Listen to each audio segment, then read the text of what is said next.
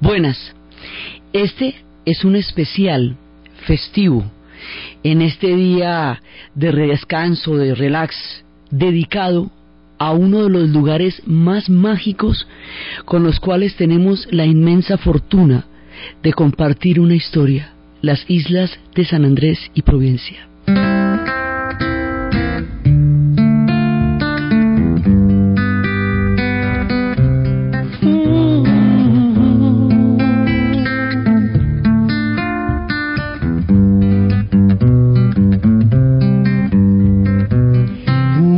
Caribbean, the very best is the beautiful island of San Andres. On Johnny Key and Sunday Beach, the pretty sands are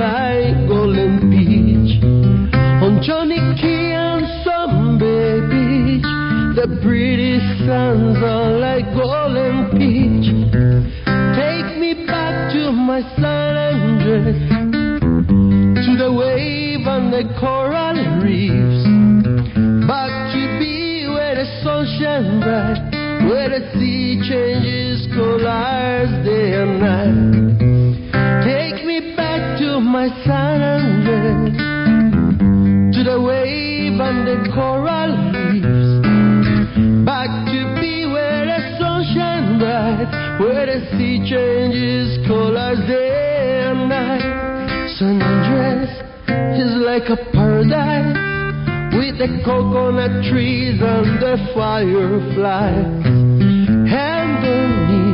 Bright blue sky, the lovely people go passing by.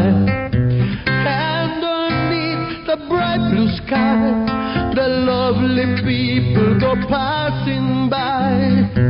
Take me back to my San Andres to the wave and the coral reefs.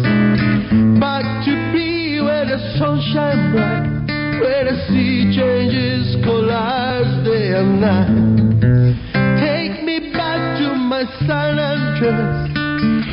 Nosotros compartimos una historia con uno de los lugares más mágicos que uno se pueda imaginar. Las islas de San Andrés y Providencia, que nos llaman hoy a un especial a través de su música y de su cultura, tienen unas características absolutamente particulares. Una historia que tiene otros orígenes, que tiene otras raíces, que tiene otras vertientes y que produce un tipo de magia muy especial. Ellos vienen de otro lado, forman parte de nuestro universo conceptual, pero sus orígenes son completamente diferentes y tienen un tesoro cultural que no siempre es visible porque son lugares tan, tan impresionantemente bellos y tienen unos mares de un grado de belleza que paraliza, pues porque la cantidad de colores que puede llegar a tener y de tonalidades que puede llegar a tener un mar como el de San Andrés o una belleza de isla como Providencia produce un nivel de embrujo y de hipnotismo y eso es real, toda esa cantidad de belleza.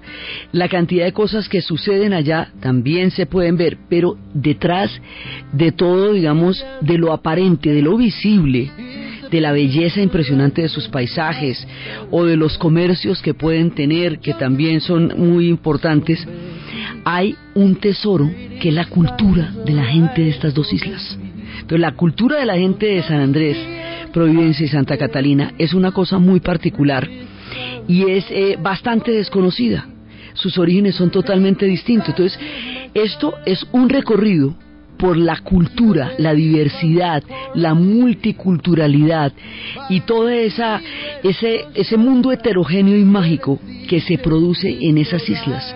Es un tesoro evidente, pero a la vez oculto, porque está ahí, pero toca tener ojos para verlo. ¿De dónde vienen ellos? ¿A qué horas aparecieron? ¿Quién, ¿Cuáles son sus orígenes? Dicen que ellos originalmente ellos fueron, digamos, parte de un proyecto puritano. Cuando van a llegar los habitantes de los que se tiene registro son puritanos, pero dice que cuando llegaron los puritanos, la isla no, las islas no estaban propiamente habitadas, sino que una comunidad que tiene fuertes raíces en la historia de la isla la visitaba que son los indios misquitios. Los indios misquitios que quedan actualmente en el país de Nicaragua, ellos, estos indios misquitios, visitaban la comunidad, visitaban las islas con alguna frecuencia, no tenían un asentamiento allá pero eran frecuentemente eh, partícipes de la belleza de estas islas. Entonces, a ellos los van a fundar, digamos, los que van a llegar allá, lo que hace además su historia, una historia particular, es un proyecto puritano. Van a llegar eh, hacia más o menos el año 1527 van a llegar los primeros, van a llegar los puritanos, van a llegar los ingleses. Hay, mm, hay quienes vinculan este proyecto puritano con los proyectos puritanos que se estaban haciendo en Massachusetts también, que es la misma comunidad, dicen. Hay diferentes comunidades, pero el proyecto puritano era el resultado de las guerras religiosas en Europa. Cuando en Europa se estaba dando la guerra entre la reforma y la contrarreforma, o sea, el cisma entre católicos y protestantes, lo que va a dividir el cristianismo en dos vertientes. Unos seguirán al, lado del Papa, que son los católicos, y otros fundarán una iglesia aparte, que son los protestantes. Estas guerras religiosas van a arrasar a Europa y van a hacer que mucha gente vaya a sufrir muchísimo por todos los años de guerra. Al haber tanto tiempo guerras, hay quienes consideran que no hay caso seguir viviendo en un continente despedazado por la intolerancia y los odios religiosos.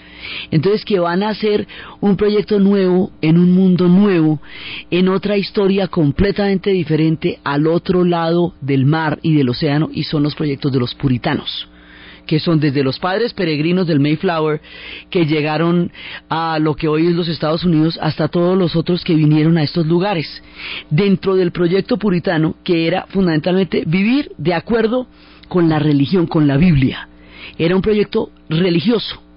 Era llegar a un sitio donde no tuvieran que pelear con nadie y pudieran vivir de acuerdo con la, con la espiritualidad, con la religión, con lo que dice la Biblia, trabajar duro y tener una comunidad sana y libre de la intolerancia y de las guerras. Era una utopía, era ese proyecto. Entonces ellos se van por el mundo y se van por el mundo y van a llegar a las Antillas y cuando llegan a las Antillas van a llegar a lo que hoy se conoce dentro de toda la cantidad de gente que los puritanos que llegaron a todas partes, pues van a llegar a Pensilvania, van a llegar a Massachusetts, van a llegar a las 13 colonias, pero también van a llegar a las islas, eso es la parte continental, pero también van a llegar a las islas del Caribe, van a llegar un siglo después de los españoles, porque los españoles, como no tuvieron esas guerras religiosas, porque ellos ya la tenían clara y resuelta, ellos habían hecho una nación alrededor del catolicismo y punto.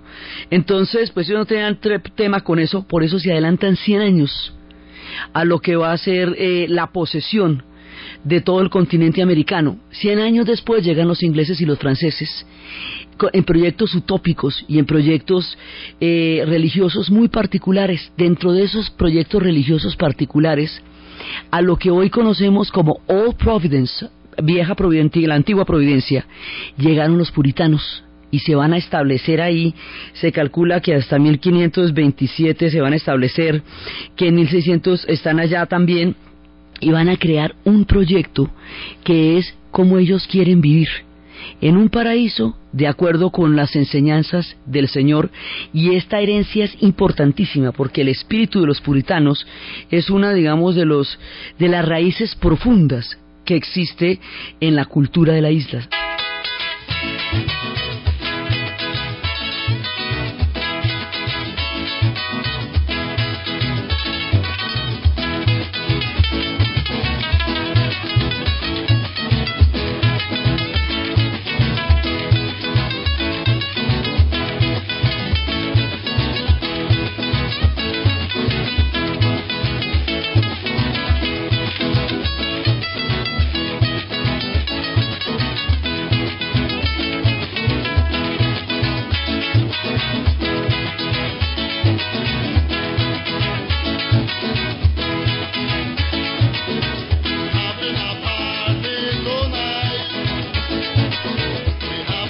Todas las historias de la gente que va llegando a San Andrés y a Providencia se va formando una unidad cultural impresionante. los primeros son los puritanos. Esto que estábamos escuchando es parte de la música de una de las leyendas de la isla. El ritmo es mentó. y lo, y lo canta una de las leyendas de la isla que se llama Ben Green y el grupo Banana. Ben Green es uno de los personajes fundamentales de lo que es hoy San Andrés. Entonces, ellos son capas y capas de pueblos que van creando una cultura. Los primeros son los puritanos, son los que, los misquitios son los primeros que tienen la influencia, ellos tienen el tejido, esos tejidos de los sombreros y esos tejidos de los, de los pajaritos, esos tejidos que se hacen en la hoja de las palmeras, esa influencia la rastrean por primera vez en los misquitios y aquí se van formando una serie de culturas. Entonces llegan los puritanos y los puritanos ponen la fe religiosa. De esa fe religiosa es que los sanandresanos y la gente de Providencia tienen una, un profundo sentido de la espiritualidad, una música espiritual, de ahí vienen las iglesias, las reuniones en las iglesias que son importantísimas. Esta cultura está basada también sobre la ida a la iglesia los domingos. Hay una moral que viene también de la moral puritana, hay unas costumbres que vienen de las costumbres puritanas, es una herencia que ellos reivindican como una parte de su de la construcción de lo que va a ser su identidad. Entonces, los puritanos por un lado tienen que tener un proyecto religioso, pero de todas maneras forman parte de las colonias de lo que va a ser Inglaterra, porque aquí se van a dar una serie de tensiones y de, y de fuerzas encontradas, que es el dominio del Caribe. Entonces, por un lado están los puritanos, pero los puritanos se deben a Inglaterra, tienen que hacer que sea rentable la colonia. Y para eso tienen que meterse en dos cosas. Se van a meter en el tráfico de esclavos y se van a y por ahí van a empezar a desarrollarse también los comercios de la piratería. Esos dos elementos van a formar parte importante. Entonces, cuando los puritanos empiezan, cuando vienen, van a empezar a llegar los esclavos, a ser traídos, los esclavos que van a venir de África, a diferencia de todas las demás comunidades en la historia del continente americano, que llegaron en busca de un proyecto religioso como los puritanos, oro como los españoles, o digamos, toda la gente que llegó a América llega voluntariamente a través de la exploración, a través de la búsqueda de un proyecto de, de, cualquier índole económico, religioso, teológico, político, expansionista, imperial o de oportunidades, de la que sea. A diferencia de todos ellos, los africanos no llegan voluntariamente. Los africanos son traídos en el comercio de esclavos. Y al ser traídos en el comercio de esclavos, ellos eran libres en África. Y la africanidad es un sustrato de identidad absolutamente poderoso que vibra en cada uno de ellos es muy importante porque los africanos, o sea, de ahí en adelante vienen un montón de pueblos, los que llegaron a la isla, los que fueron traídos a la isla vienen de toda la parte del mapa del África que bordea, la que curva, toda la parte que va desde Senegal, que pasa por Ghana, por Costa de Marfil, que va a pasar por Camerún hasta abajo, hasta hasta llegar hasta la parte de Angola, todo eso van a llegar desde ahí cantidades de pueblos, van a llegar pueblos Ashanti, van a llegar pueblos Yoruba, van a llegar pueblos Benin, van a llegar una cantidad de pueblos a formar una diversidad lingüística, cultural, que es, digamos, la, esto y la mezcla de los puritanos, por lo extraño que eso puede ser, o sea, con todo lo exuberante que puede ser un hombre africano, con todo lo, con todo lo, digamos, lo poderosa que puede ser la fuerza de un guerrero africano, de un hombre ashanti, puesto dentro de la moral de un puritano. Supongamos que uno cogiera un guerrero de estos Ashanti y le pusiera esos trajes de los padres peregrinos, con los sombreros puntudos y con los cuellos blancos y con los vestidos negros y las hebillas, esa, esa dualidad entre el mundo africano, que es exuberante, profundamente espiritual, profundamente religioso, y en eso se van a encontrar, y este proyecto severo, austero, que era el del puritanismo, que era el de trabajar y el de rezar, entre esos dos se va formando una identidad de una muy curiosa mezcla. y esa identidad de una muy curiosa mezcla vive en cada uno de ellos. Entonces ellos tienen el ancestro profundo. Lo de África es muy importante porque ellos, a pesar del tiempo y la distancia, conservan una cantidad de elementos comunes con el continente africano. Elementos que no son visibles en primera instancia. El baile es exactamente lo mismo, el baile que tienen en este momento en San Andrés y en Johnny Key, a como se baila a bailes que están de Mali o Guinea Ecuatorial, bailes idénticos. Muchas de las palabras de las lenguas que van a construir pues son lenguas africanas. Lenguas africanas construidas dentro de un contexto puntual. Esas lenguas africanas construidas dentro de un contexto puntual van a dar otro lenguaje completamente diferente que se llama el creol. El creol es una mezcla de todas las lenguas africanas y es una mezcla también de las lenguas europeas, pero no es en el sentido estricto ni un lenguaje africano ni un lenguaje europeo, es, es un lenguaje diferente porque es un lenguaje de coyuntura se crea para poderse comunicar en una situación de emergencia, que es el encontrarse en una isla de donde todos han sido traídos y donde tienen que sobrevivir. Entonces, en la isla, en estas islas se, se habla una lengua distinta. Esa lengua se llama el creol. Y eso tiene otras tonalidades, tiene otra construcción de gramatical, tiene, está derivada del inglés porque es precisamente este contacto y tiene una gran cantidad de lenguas africanas, pero es una lengua diferente. Sí, esto es el inglés que se habla en el Caribe. En otras partes se les dice patois, en otras partes se les dice papiamento cuando se mezcla con el holandés. Pero es creol o Caribbean English, también lo llaman ellos, inglés caribeño. Es una lengua que se produce de la fusión de toda esta cantidad de pueblos que se van a encontrar. Es lo que hablan, ellos hablan inglés, y ellos hablan creol. Y son variantes, o sea, hablan inglés como idioma y hablan creol como lengua materna, la, digamos su espíritu, su corazón, sus emociones, su vida, su relación con el mundo, está eh, escrita, soñada, pensada, emocionalmente, eh, digamos, relacionada con el creol. Esa es la lengua de sus corazones la lengua creol. Entonces ellos vienen de otro origen, vienen de religiones protestantes y puritanas.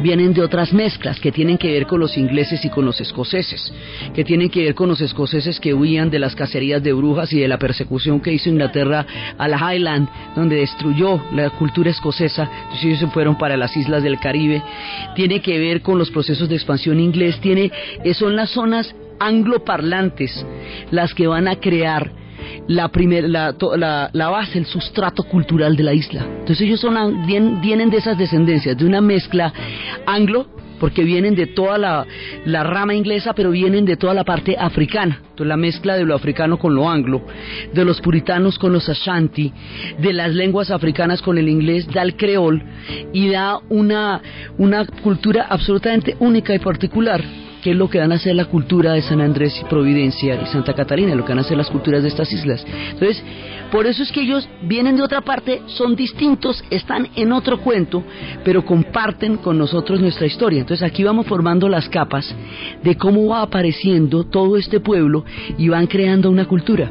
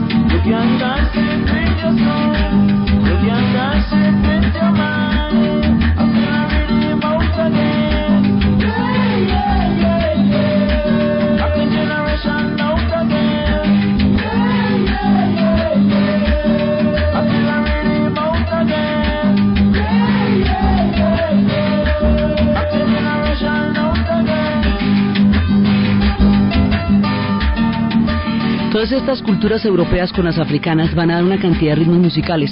Entonces no solamente un idioma distinto que es el creol, sino una cantidad de ritmos que son el mentó, que estábamos escuchando de, Ben Green, Calypso, que estábamos escuchando ahorita con McLean, New Generation, van a dar pasillos. Esta gente tiene mentó, calipso, pasillos, una diversidad musical impresionante. Sotis, tienen bailes que recogen las ascendencias de todo, de todas esas diferentes historias y culturas que ha tenido la isla y la raíz africana que es definitiva y fundamental. Entonces, estos pueblos originalmente tienen su historia así como está, pero van a ser parte de un escenario de una guerra gigantesca que se va a dar a través de la piratería. Entonces, esa guerra gigantesca consiste en que España tomó el monopolio de todo el continente americano porque fue la primera que se lanza a la empresa de la colonización y es la que, la que por primera vez encuentra el continente en la gran aventura de Colón que se conoce como el descubrimiento. Entonces ellos entran, se asientan, toman posesión del continente, se demoran lo que necesitan demorarse en entender que llegaron a un continente porque primero llegaron por el Caribe, van encontrando los taínos en las primeras islas del Caribe y van encontrando todo este mundo y cuando ya están asentados y cuando ya tienen una hegemonía total, Inglaterra y Francia entran en la jugada. Cuando Inglaterra y Francia entran en la jugada, consideran que ahí hay un monopolio que es, digamos, una, un, tomarse solamente a través de los españoles las nuevas tierras. Entonces va a haber una lucha feroz entre los imperios, el imperio español y el imperio británico y los franceses por el control de los territorios en América. En el Caribe se va a dar uno de los escenarios más feroces de las batallas por la hegemonía de las islas y del continente. Entonces, hay unas guerras que son las guerras europeas, pero esas guerras europeas se trasladan al escenario del Caribe y ahí es donde se van a dar las batallas más feroces. La manera como los ingleses y los franceses van a combatir el monopolio de los españoles es a través de la piratería. La piratería se vuelve una forma de quebrar un monopolio y de buscar una participación a la brava en un mundo que ya los españoles se habían tomado con 100 años de ventaja. Entonces los españoles tienen toda la parte continental, pero la parte de las islas la van a pelear una por una. Entonces eh, pelean las Antillas Mayores, está bien, para España queda la Dominicana, pero Jamaica se la pelean los ingleses, Haití se la pelean los franceses, se van a pelear todas las Antillas Mayores y todas las pequeñas Antillas también. Los holandeses se la pelean durísimo por lo que sería Aruba, Bonaire y Curazao. Todas esas islas van a ser escenarios de batallas impresionantes y dentro de eso la posición de San Andrés y Providencia es única y es estratégica, porque los barcos, cuando salían los galeones a mar abierto, estaban completamente custodiados, era imposible tomarlos. Pero cuando los galeones están bordeando el Caribe, los, los bancos de coral hace que no puedan desarrollar la velocidad y la fortaleza que tienen en mar abierto. Así que ahí toca emboscarlos. Entonces, cada una de estas islas, y específicamente San Andrés y Providencia, se van a convertir en lugares estratégicos, desde donde se va a dar la piratería, porque son el escenario de una guerra gigantesca. Entonces ahí es cuando Serrat nos cuenta de una de piratas. Todos los piratas tienen un temible bergantín con diez cañones por banda y medio plano de un botín que enterraron a la de una playa en las Antillas. Todos los piratas tienen de una playa en las Antillas. Entonces, desde el punto de vista de los españoles, pues los piratas son el horror de los horrores porque es el ataque al imperio, lo que trataba de desangrar el oro que salía de México y Perú. Desde el punto de vista de los ingleses y desde el punto de vista de los franceses es su manera de luchar contra el monopolio. Entonces estos piratas tenían el apoyo de la corona británica, muchos de esos, por eso se llama la patente de corso, y hay uno que en particular va a ser importantísimo que es Drake. Francis Drake para los españoles es un pirata feroz, para los ingleses es Sir Francis Drake. Porque Drake va a hacer una jugada que es esperar los barcos que salen del Perú. En lugar de cogerlos por las Antillas, los va a coger viniéndose por el Pacífico. Y va a tomar un buque de esos, una flota completa, que se le va a llevar en el barco de él que se llama el Golden Hind. Y con esa flota es que Inglaterra va a ser capaz de sanear todas las finanzas y tener la plata para las empresas de colonización. Así de importante era, digamos, era, era desangrar el río del flujo de oro que pasaba de España, del continente para España y desangrarlo a través de las Antillas. Entonces, eh, por eso es que la historia de piratas es ancestral allá, porque fue la manera como se dio esas guerras, y por eso en San Andrés hay una cueva de Morgan, porque estos, Drake y Morgan y todos ellos pues pasearon por todas las Antillas, escondieron efectivamente tesoros, emboscaron galeones, que salían, de eso se trataba todo. Y hay una tradición de piratería desde esa, pues digamos, hay una, se formó las rutas, porque dentro de todo lo que va a ser la pelea de los imperios, aquí se van a formar las rutas, entonces las Antillas van a ser la ruta de lo que sea, primero la ruta del imperio español, y de la piratería. Y a medida que vayan cambiando las mareas de la historia, van a ser rutas de cosas diferentes, pero siempre van a ser rutas y van a ser pueblos navegantes, es su destino, su condición, son hombres de mar, son profundos conocedores de los mares. Y entonces ahí están los piratas, está el tráfico de esclavos que trae el dolor y trae todo el sometimiento, pero trae la musicalidad, trae la herencia espiritual, trae la riqueza de un mundo que lleva a esta gente en sus corazones. Los pueblos africanos, cuando llegan eh, de la esclavitud, no pueden traer su cultura porque además van a ser metidos dentro de otros esquemas religiosos.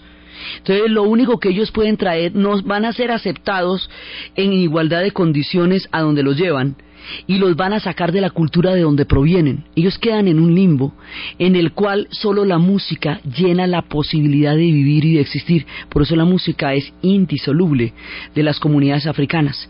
Entonces, con todo este espectro, con el proyecto de los puritanos, con las guerras entre los imperios. Entonces, en una de esas guerras llega España y logra sacar a los ingleses de la isla, porque todo el tiempo el imperio español y el, imperio británico se están disputando a dentelladas la posesión de San Andrés, Providencia y Santa Catalina, por lo, por lo estratégico que es eso. Entonces se lo están disputando a mordiscos. Y a veces ganan unos y a veces ganan los otros y una cosa y la otra hasta que los españoles llegan y e, echan a los ingleses, sacan a los, ese es el primer golpe cultural brutal que ellos van a tener y es que sacan a los ingleses y sacan a los pastores y dejan a, los pueblos descendientes que están ahí en manos de los jesuitas, que eso es otra religiosidad, otro idioma y otra, otra vibración completamente diferente. Eso es un golpe brutal a la cultura puritana y a la cultura que, que se había desarrollado en las islas. Ellos alcanzaron, alcanzaron a tener culturas de plantación. Por eso la herencia de la agricultura es importantísima. Los hombres agricultores dentro de las islas son raíces profundas de la cultura que ellos tienen. Ellos son, eh, son hombres de la tierra y hombres del mar son pescadores y son agricultores, porque eso alcanzó a tener una cultura de plantación. Entonces llegan los del imperio español y toman posesión de la isla. Y esto, digamos, dentro de todas las batallas. Y de ahí en adelante, porque uno dice, bueno, entonces aquí cómo llegaron a estar donde están, digamos, cómo llegaron a relacionarse. Pues porque ellos van a tomar posesión de la isla los españoles. Y luego cuando se produzca la independencia y se produzca el proyecto de la Gran Colombia, a los, pero al, al de los ocho días después de la independencia, porque ellos se precian de haberse unido al proyecto de la Gran Colombia siete años después de la batalla de Boyacá.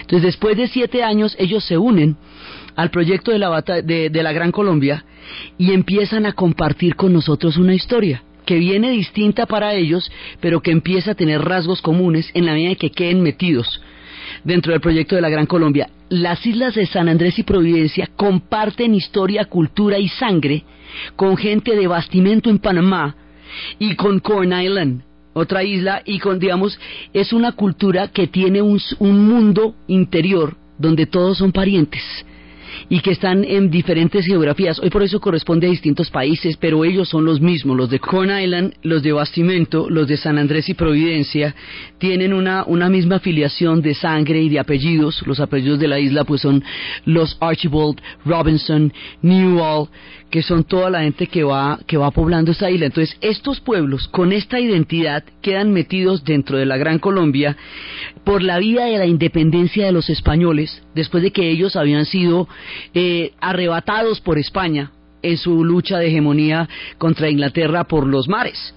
Entonces quedan metidos dentro de la Gran Colombia con toda esta cultura y ese acervo y empiezan a tomar contacto con una cultura distintísima, que es la cultura que se está formando en la Gran Colombia. Y así van teniendo una comunidad que de toda esta herencia es una comunidad pesquera, es una comunidad agrícola, es una comunidad profundamente espiritual que va a la iglesia los domingos, es una comunidad africana danzarina, mágica, musical, y van desarrollando su isla, su isla la que ellos tienen.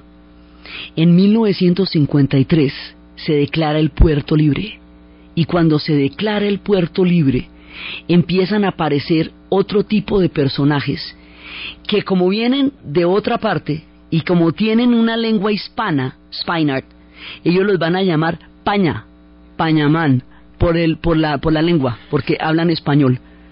Vamos a escuchar del grupo Creol una canción que habla del choque cultural que se produce cuando van a llegar todos estos, eh, estos eh, otras poblaciones procedentes del continente de habla española que ellos van a llamar pañamán.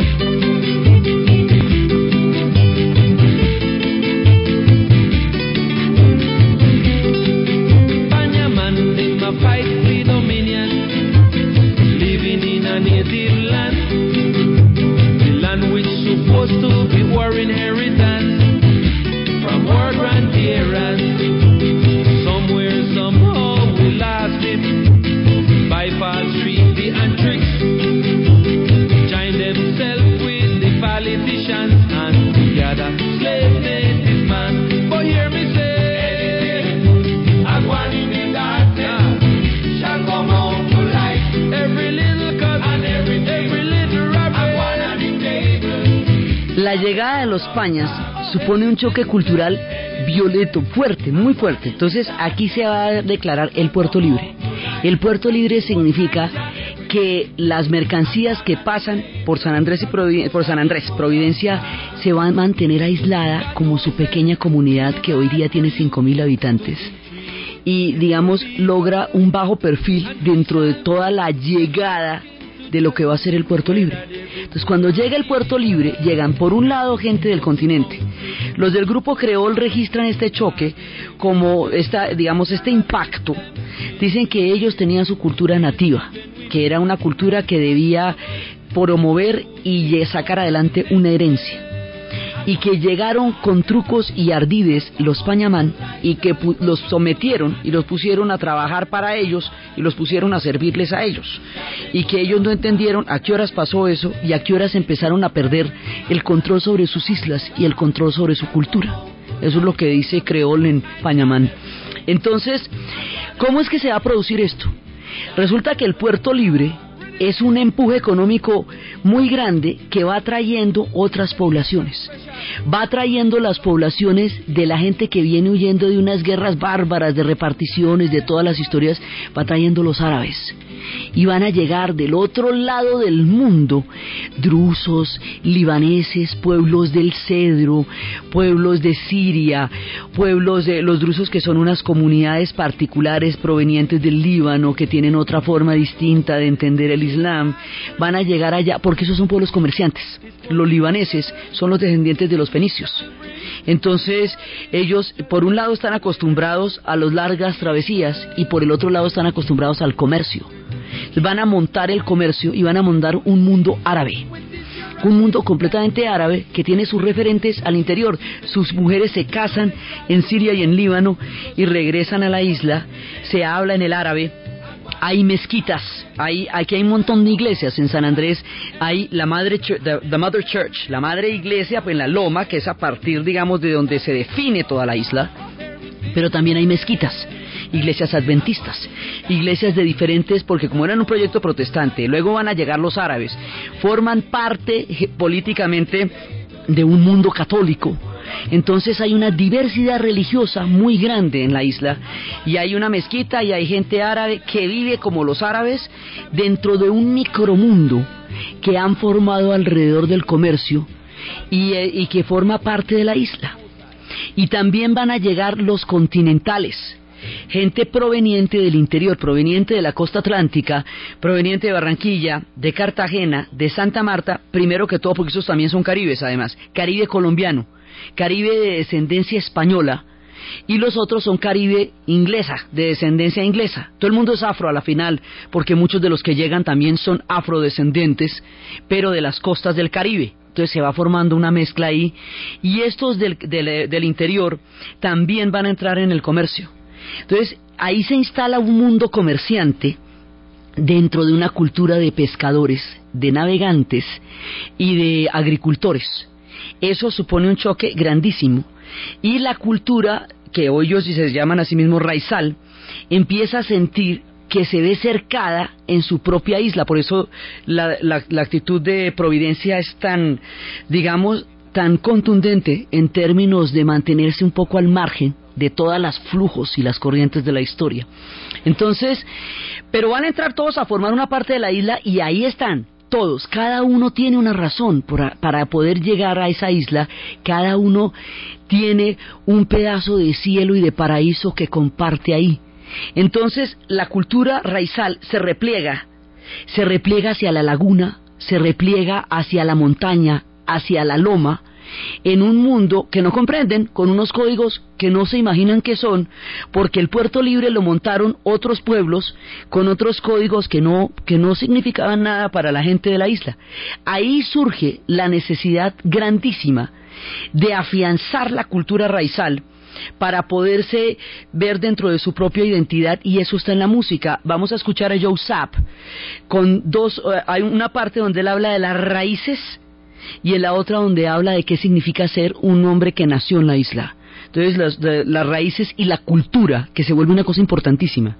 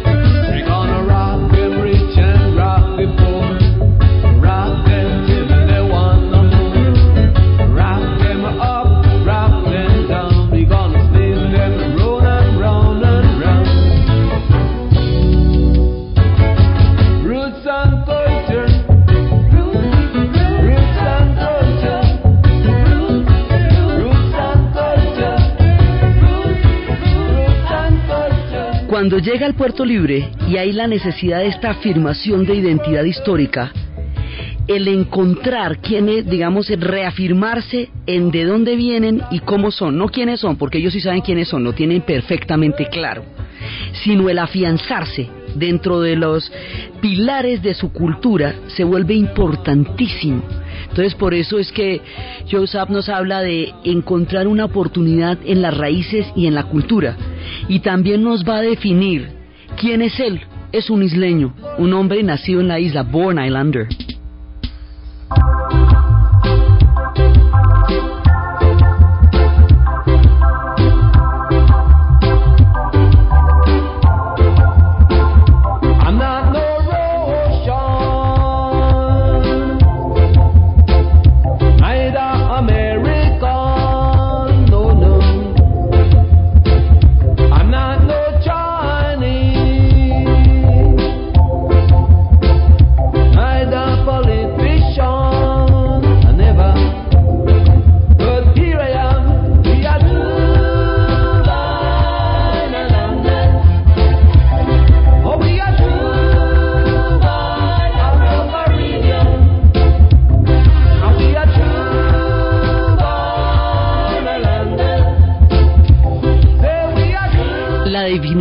¿Desde dónde vienen ellos? Que ellos no son ni rusos, ni son de ninguna otra parte, ellos son verdaderos hombres nacidos en la isla y afrocaribeños. Entonces van a construir una identidad a partir de lo afro, a partir de lo caribe, a partir de las relaciones que ellos tienen con el cosmos caribeño, que es un mundo aparte.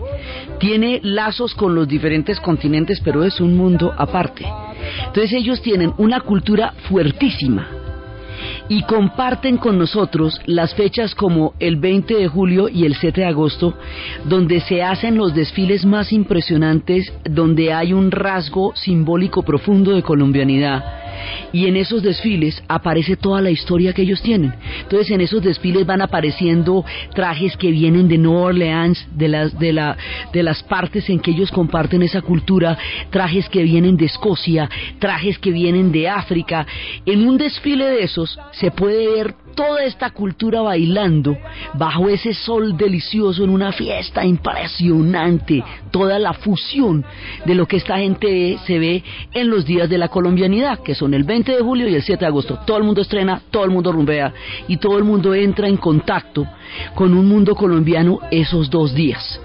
El resto de los días se debaten entre todas las tensiones de todos los pueblos que han poblado, que han, llegado allá pero que forman en últimas una multiculturalidad mágica e impresionante.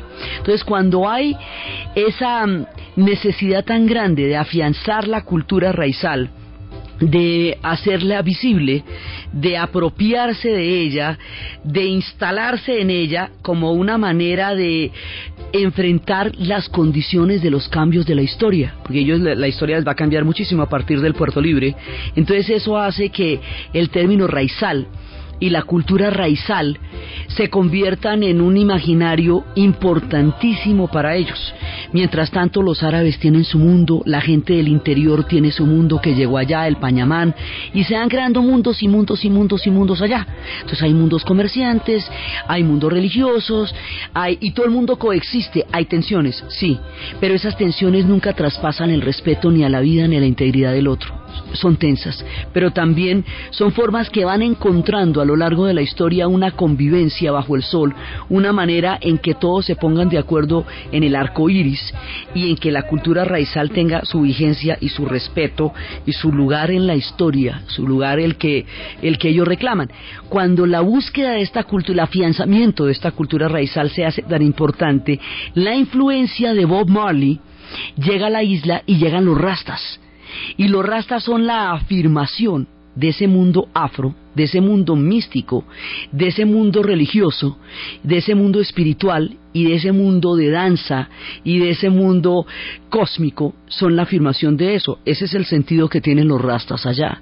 Entonces Bob Marley nos habla del nati. Nati es la, el dread, o sea, la manera como el rasta se identifica gestualmente es a través de la, de la manera como tiene el pelo. Eso tiene que ver con Rastafari, tiene que ver con el león de Judá, tiene que ver con Etiopía, que es de donde viene el mundo de los rastafarianos. Y cuando esos dreads, que es como se llama a los flecos, eh, dreads además por una es una forma de, miedo que dan dentro de todo lo que era un guerrero etíope esos dreads cuando son pequeños son nati. Entonces este pequeño rasta el nati encuentra la manera de poder sobrevivir a pesar de que las circunstancias a veces sean o con frecuencia sean difíciles. Right Nati nos dice Bob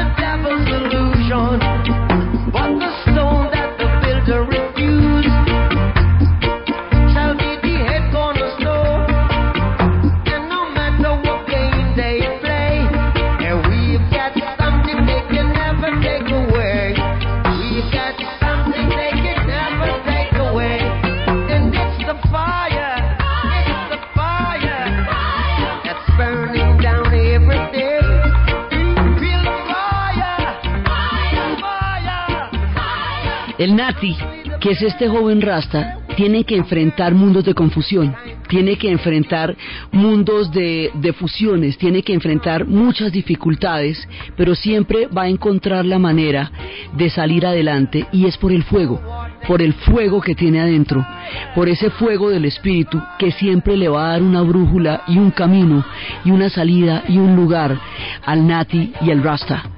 Entonces los Rasta encuentran en San Andrés, pues tienen toda la influencia de Jamaica, que es por donde el mundo va a conocer la doctrina rastafariana. Entonces, así como hay un proyecto puritano que era religioso, hay un proyecto protestante, hay un proyecto rastafari también. Y ese proyecto rastafari viene de cómo a partir de una herencia espiritual, de Haile Selassie, que es el primer, el, último emperador negro coronado en Etiopía. Etiopía fue el único país que no fue colonizado. Por eso es, digamos, una, una herencia espiritual. Esto proviene del judaísmo por un lado y proviene por otro lado de un antiguo cristianismo. Esta religión rastafariana habla de Sión como la tierra donde ellos espiritualmente pertenecen y habla de la Babilón como la tierra donde están en condición de exilio, haciendo una, una analogía espiritual con la historia del pueblo judío. Entonces, la Babilón son las grandes capitales, son Nueva York, París, pero también la Babilón es aquí, cualquier lugar donde el Rasta esté en unas condiciones de desventaja histórica, para ellos es la Babilón. Y Zion es la tierra a donde ellos deben llegar espiritualmente. Y Haile Selassie es el, digamos, su referente histórico, y Ya, que es Jehová, es su Dios. Ese es el mismo Dios de los cristianos, es el mismo Dios de los protestantes, es el mismo Dios, es, es su Dios dentro del mundo de donde ellos vienen, dentro de toda la, la influencia también puritana y anglo, pero es su Dios diferente, aunque es el mismo Dios. Pues ellos son la gente de Ya, Ya People. Entonces, esta gente de Ya también vive en la isla, trabaja en Johnny Key, duro trabaja en Johnny Key. Y aquí se van creando una cantidad de comunidades. Entonces los rastas con sus referencias de Bob Marley, con la música de Lucky Dubby, con la música de Alpha Blondie, que son los que les, les traen a ellos toda la fuerza histórica para mantener su identidad y su hilo desde el África hasta los días en que ellos viven actualmente, también ellos son una parte sustancial de la isla, son raizales, son hijos y descendientes de todos aquellos que montaron estos proyectos africanos y puritanos, hablan creol, como todos los, los isleños, toda la gente raizal que nació allá, y viven en estos mundos. Entonces, en total, aquí viví un mundo raizal que se expresa a través de las iglesias, a través de los spirituals, a través de la herencia puritana, pero es un mundo afro que se expresa a través de todos los ritmos musicales y a través de las confusiones espirituales. Un mundo rasta que viene de Haile Selassie, que es la gente de Ya, que también está ahí. Un mundo árabe, que es el que tiene Alá en el centro de sus mezquitas, de su corazón y de su vida, y es el que tiene el comercio. Un mundo del interior, que es un mundo católico que tiene también su propia idiosincrasia.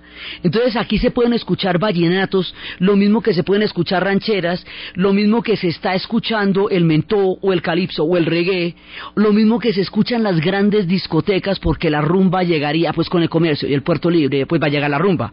Entonces la rumba es exuberante, volcánica, porque pues es la fusión de todo esto y es la naturaleza misma del Caribe.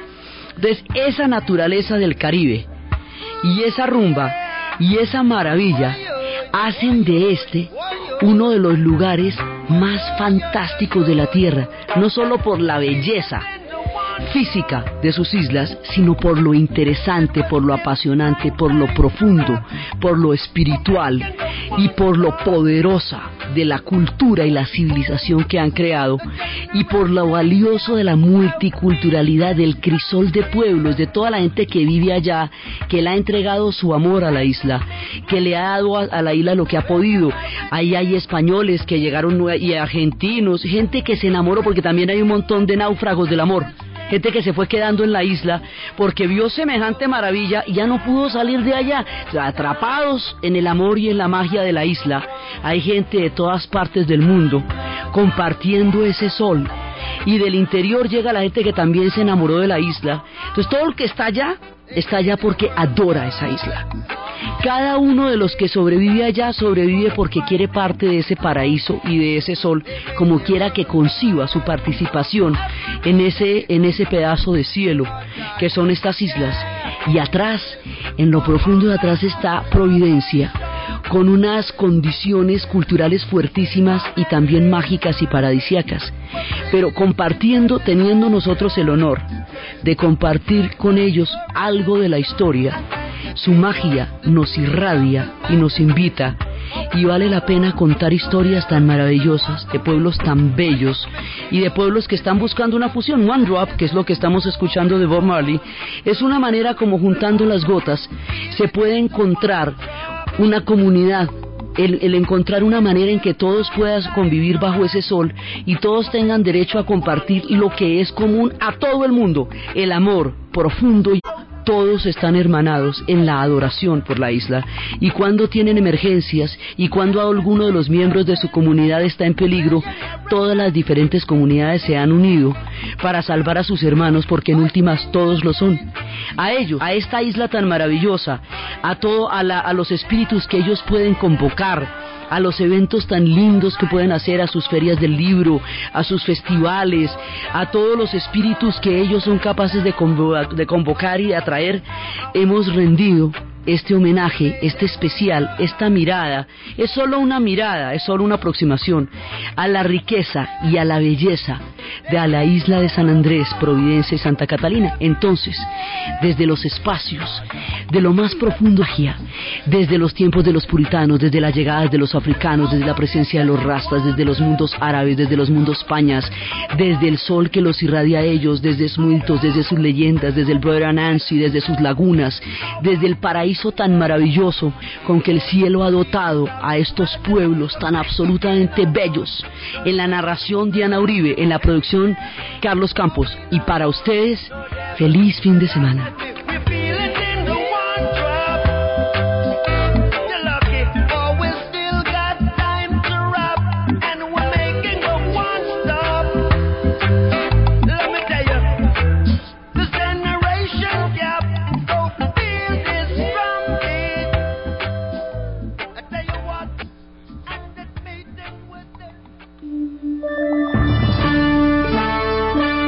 Radio. Caracol vive la vida.